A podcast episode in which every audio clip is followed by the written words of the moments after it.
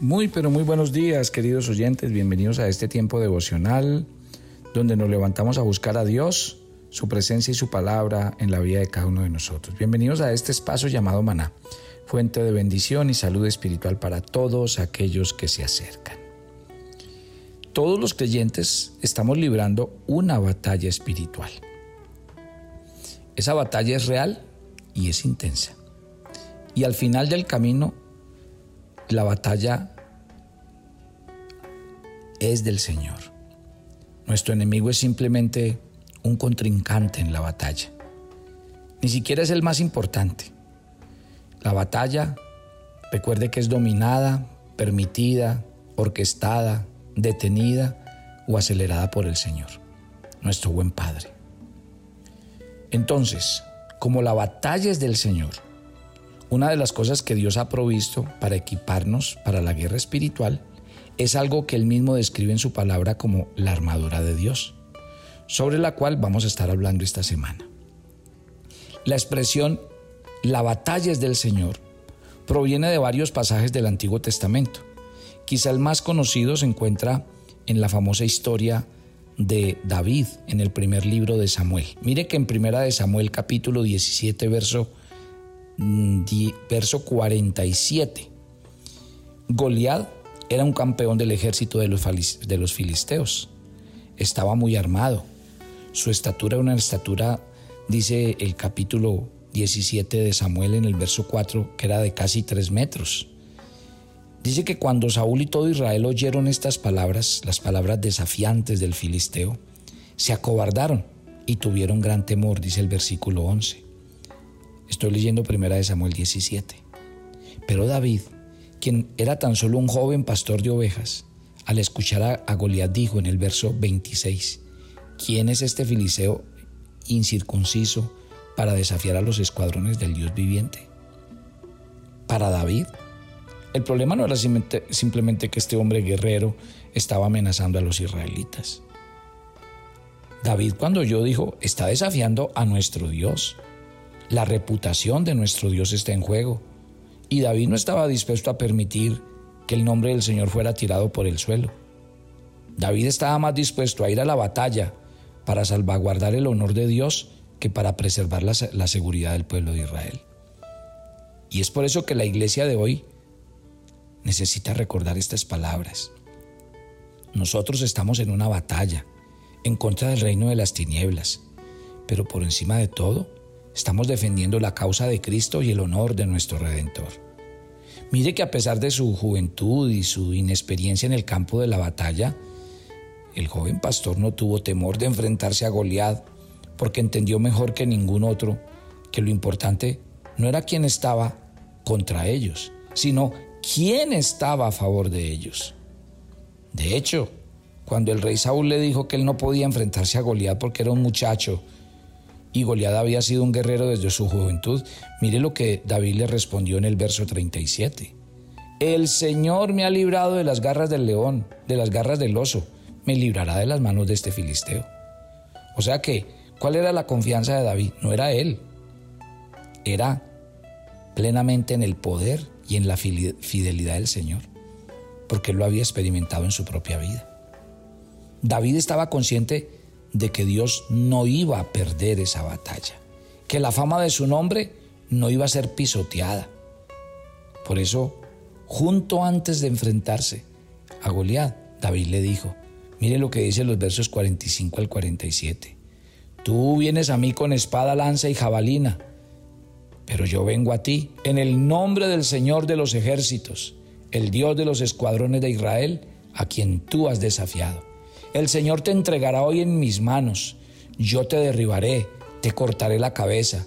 Daré hoy los cadáveres del ejército de los filisteos a las aves de los cielos y a las fieras de la tierra, para que toda la tierra sepa que hay Dios en Israel y para que toda esta asamblea sepa que el Señor no libra ni con espada ni con lanza, porque la batalla es del Señor y Él los entregará a ustedes en nuestras manos.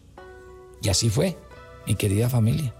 Dios trajo honra a su nombre entre los filisteos y todo Israel, al otorgarle la victoria a David, sobre Goliat contra todo pronóstico, estaban comprobando ciertamente que la batalla es del Señor. Mire, en el Nuevo Testamento hay una armadura de la cual todo creyente debe revertirse para poder librar la batalla del Señor. Esa armadura es del Señor. Por eso el apóstol la llama la armadura de Dios en Efesios capítulo 6, versículo 11. Asimismo, la causa por la que luchamos es del Señor. Y así lo dice Efesios 3:14. Usted y yo somos embajadores de Cristo. ¿Y qué quiere decir eso? Que somos representantes del reino de Dios en la tierra. Que somos el pueblo de Dios llamado a anunciar las virtudes de aquel que nos llamó de las tinieblas a su luz admirable. Por tanto, lo que está en juego no es nuestro honor ni nuestra reputación, sino la gloria, el honor, el nombre y la causa de aquel que nos llamó y nos salvó conforme a su propósito. Pablo decía en ese Efesios 3:14, por esta causa yo doblo mis rodillas ante el Padre de nuestro Señor Jesucristo. Todo lo que el apóstol hacía era hecho con la causa de Dios en mente. Y de igual manera, la causa de Dios debe ser la razón y el motivo por la cual nosotros hacemos lo que hacemos. Hay otro texto en el Antiguo Testamento que revela que el ejército lucha en favor de los hijos de Dios. Esta historia está en el segundo libro de Reyes capítulo 6, en los versos 16 al 17. Cuenta la historia que en el tiempo de Eliseo, Eliseo fue rodeado por el ejército sirio. Dice el verso 16, no temas, porque los que están con nosotros son más que los que están con ellos. Eliseo se refería al ejército angelical que Dios había enviado para protegerlos y librarlos de la mano de los sirios. Su criado no pudo ver esto. Por eso Eliseo oró para que el Señor abriera los ojos de su siervo. Y dice el verso 17 que él vio que el monte estaba lleno de caballos y carros de fuego alrededor de Eliseo. De modo que el ejército celestial lucha constantemente a favor de los hijos de Dios contra las huestes espirituales de, maldad descritas en Efesios 6. Pero no es solo eso, sino que la palabra de Dios también revela que los creyentes son ministrados y servidos por los ángeles que conforman ese ejército celestial. Así lo dice Hebreos en el capítulo 1, en el verso 14. ¿Usted no le parece eso extraordinario? Dios le ordena a sus seres angelicales, a sus santos y poderosos, que estén al servicio de aquellos que han de heredar la salvación para ayudarlos y ministrarlos cuando lo necesitan. Otra cosa, la palabra de Dios nos garantiza que no solo la batalla es del Señor, sino que la armadura que usamos, la causa que defendemos y el ejército que lucha a favor nuestro son también del Señor. Miren y verá. Vamos a Efesios 6, del 10 al 14, que es un texto que ustedes conocen mucho. Por lo demás, hermanos, fortalezcanse en el Señor y en el poder de su fuerza revístanse con toda la armadura de Dios para que puedan estar firmes contra las insidias del diablo. Porque nuestra lucha no es contra sangre y carne, sino contra principados, contra potestades, contra los poderes de este mundo de tinieblas, contra las fuerzas espirituales de maldad en las regiones celestes. Por tanto, tomen toda la armadura de Dios para que puedan resistirle en el día malo y habiéndolo hecho, estar firmes. Estén pues firmes. Mire, ¿cuál es la, palabra clave que nos dice aquí? Dice, para que podáis luchar contra las acechanzas del enemigo. Ahí está. Esta palabra implica un conflicto, una pelea. Y los creyentes estamos involucrados en esa lucha. Y nosotros sabemos muy bien ¿quién va a ganar? ¿Por qué? Porque Cristo Jesús venció los poderes de las tinieblas en la cruz y Él es nuestra victoria.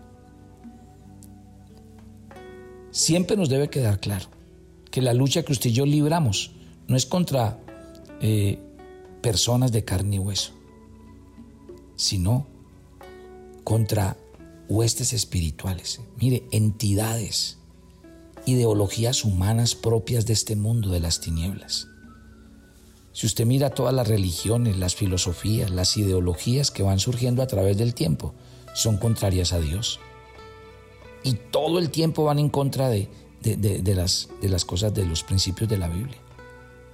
Todas esas corrientes de pensamiento, la ideología, la ideología de género, forman parte de una guerra espiritual que Satanás y sus demonios están librando contra los hijos de Dios. ¿O usted no cree que la ideología de género es un ataque feroz contra el reino de la luz? ¿A qué está apuntando directamente esta ideología? A la, a la estabilidad de la sociedad de la familia, formada por un hombre, por una mujer, unidos en un matrimonio. Y el enemigo sabe muy bien que cuando la unidad básica de la sociedad, que es la familia, no está estable, pues se tira todo.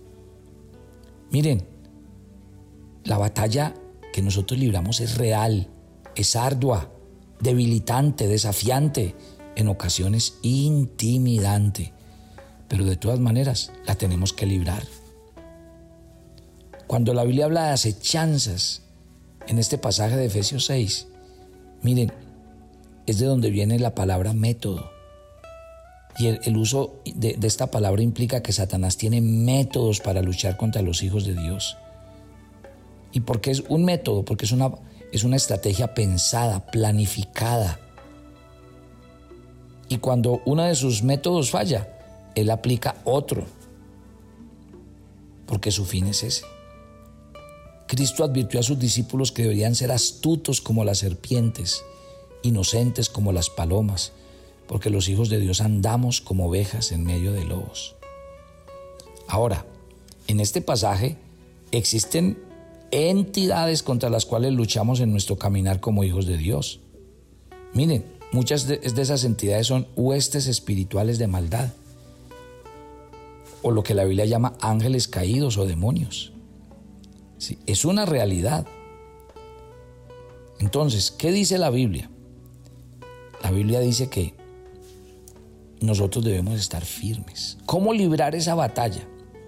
Volvamos a ver una vez más esta epístola. Pablo dice en Efesios 10 del 6 del 10 al 11, por lo demás, fortalezcanse en el Señor, en el poder de su fuerza, revístanse con toda la armadura de Dios para que puedan estar firmes contra las acechanzas del enemigo. Lo peor que podemos hacer en esta pelea es luchar en nuestras propias fuerzas, conforme en nuestra sabiduría e independiente de Dios. No, Señor. Así nos convertimos en un blanco fácil para Satanás y sus ángeles caídos. Por eso Pablo exhorta a los creyentes a encontrar fortaleza en el Señor, en el poder de su fuerza. Algo que solo es posible en una completa dependencia a Él, permaneciendo en Él, como dice Juan 15. En su carta, el apóstol Pablo nos enseña a vestirnos con toda la armadura de Dios porque sin ella no podemos estar firmes. Y cuando no estamos firmes, tropezamos y caemos. Pues nuestra firmeza está íntimamente relacionada con la armadura de Dios. Usted sin la armadura está expuesto, vulnerable. En cambio, cuando usted la lleva puesta, usted cuenta con la sabiduría, el discernimiento, la llenura del Espíritu Santo para librar esta batalla. Cuando aquí dice fortaleceos, ese vocablo en, griego implica poder, fortaleza. Y el término original para que nos revistamos es una palabra que tiene la connotación de de una vez y para siempre. Eso es, mi querida familia. La idea de, de proveernos de una armadura es con la intención de que podamos estar firmes contra las acechanzas del diablo. Es un llamado a estar firmes, que como soldados llevemos siempre puesta nuestra armadura. Dios nos ha dado la victoria en Cristo. Entonces, estar firmes es un compromiso delante de Dios. Por tanto, tomen la armadura de Dios para que puedan resistir en el día malo y habiendo hecho todo, estar firmes, estén pues firmes. Padre, gracias por esta mañana. Que nos quede claro, completamente claro, que la batalla es tuya que tú pelearás por nosotros y que nosotros, nuestra tarea es estar pegados a ti para permanecer en ti. Permítenos cada mañana tomar nuestra armadura, nunca irnos así como desprovistos de lo que tenemos que usar para que los dardos del enemigo no acaben con nuestras vidas. Bendice a cada oyente de maná, que sus vidas sean llenas de tu presencia, inundadas de tu gracia, que ellos sean llenos de la plenitud de Cristo y que cada día entiendan que el Señor pelea por ellos. Nos encomendamos a ti. Pedimos tu bendición, que este día esté lleno de tu gloria, que nos guíes, que nos guardes, que nos sustentes y que tu bendición repose sobre todos en Cristo Jesús. Amén y amén. Y yo los espero mañana para que sigamos con esta interesante serie. Bendiciones para todos. Toma tu agenda devocional, maná. El pasaje sugerido para la lectura en tu devocional personal el día de hoy es 2 Corintios 4, del 7 al 18. Nuestra vida es frágil. Estamos expuestos a peligros y sufrimiento pero nuestra esperanza está en la vida eterna que tenemos en Dios. Por eso siempre vive en el poder y la fuerza de tu Señor. Te invitamos ahora a que respondas las preguntas que encuentras en tu agenda que te llevarán a conocer cada vez más a Dios y crecer en tu vida espiritual. Y para confirmar tus respuestas, visita nuestra cuenta de Facebook Devocional Maná. ¿Quieres enterarte de nuestros temas, reuniones y devocionales? Suscríbete a nuestro canal de YouTube Devocional Maná y da clic en la campanita de cualquiera de nuestros videos para activar el recordatorio. El maná era diario. Se recogía muy temprano en la mañana. Cada uno recogía según su necesidad y se recogía por familias. Muy pero muy buenos días. Bienvenidos a este tiempo devocional donde nos levantamos a buscar a Dios, su presencia y su palabra en la vida de cada uno de nosotros. Maná, el alimento espiritual diario que no puede faltar en nuestras vidas. Conduce Carlos Ríos.